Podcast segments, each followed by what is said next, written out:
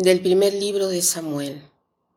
Cuando volvieron de la guerra, después de haber matado a David al, filisteo, las mujeres de todas las poblaciones de Israel salieron a cantar y recibir con bailes al rey Saúl, al son alegre de panderos y sonajas, y cantaban a coro esta copia. Saúl mató a mil, David a diez mil.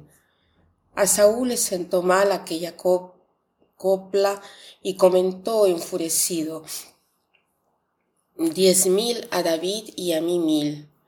Ya solo le falta ser rey. Y a partir de aquel día Saúl le tomó ojeriza a David.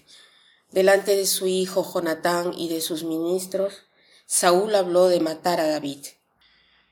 Jonatán, hijo de Saúl, quería mucho a David y le avisó, mi padre Saúl te busca para matarte. Estate atento mañana y escóndete en un sitio seguro. Yo saldré e iré al lado de mi padre, al campo donde tú estés, le hablaré de ti, y si saco algo en limpio te lo comunicaré. Así pues Jonatán habló a su padre Saúl en favor de David, que el rey no ofenda a su siervo David. Él no te ha ofendido, y lo que él hace es en tu provecho, se jugó la vida cuando mató al filisteo, y el Señor dio a Israel una gran victoria. Bien que te alegraste al verlo. No vayas a pecar derramando sangre inocente matando a David sin motivo. Saúl hizo caso a Jonatán y juró, vive Dios, no morirá. En este pasaje vemos un contraste muy grande entre los celos de Saúl hacia David y en cambio la amistad, el amor, la estimación de Jonatán hacia David. Los celos ciegos lo vemos en Saúl, cómo está lleno de ira hacia David a tal punto que quiere matarlo.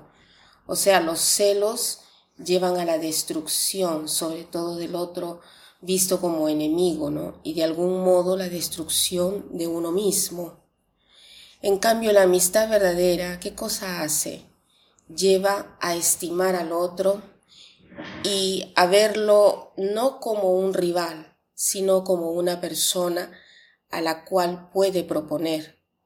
Es interesante que Jonatán, hijo del rey, no tiene ningún miedo de perder el reino del Padre, sin embargo, está contento del triunfo de David.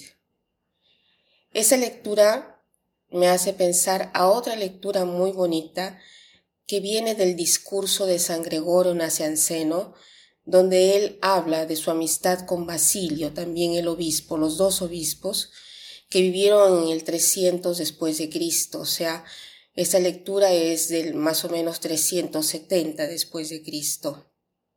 Y en esta lectura Gregorio dice, entonces no solo yo sentí no solo yo me sentí lleno de veneración hacia mi gran Basilio por la seriedad de sus costumbres y por la madurez y sabiduría de sus discursos, y yo inducía a otros a conocerlo.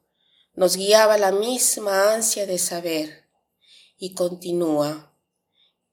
Entre otras, este saber excitadora de envidia, y sin embargo entre nosotros ninguna envidia se apreciaba, en cambio la emulación era esta nuestra competencia, no quien fuese el primero, sino el que permitiera al otro de serlo.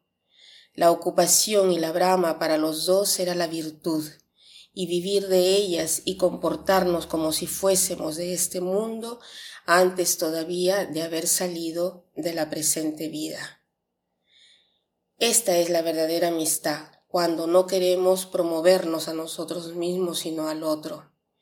Entonces pidamos al Señor esta gracia de hacer nuestras relaciones no de competiciones, sino de relaciones donde nos ayudemos los unos a los otros. Qué hermoso sería ver que el marido promueva a la mujer, la mujer al marido, marido y mujer promuevan a los hijos y la misma cosa para los hermanos. Agradezcamos también de las amistades que ya nos ha donado el Señor, que de alguna u otra forma están a nuestro lado, ¿no? Pidamos más de rodearnos de amistades verdaderas que nos ayuden en el camino y sobre todo pidamos al Señor que nos haga capaces de ser amigos para los demás y que no existan competencias, ni celos, ni envidia. Y para terminar, quiero citar esta frase que dice así, los celos ciegan, el amor abre los ojos. Que pasen un buen día.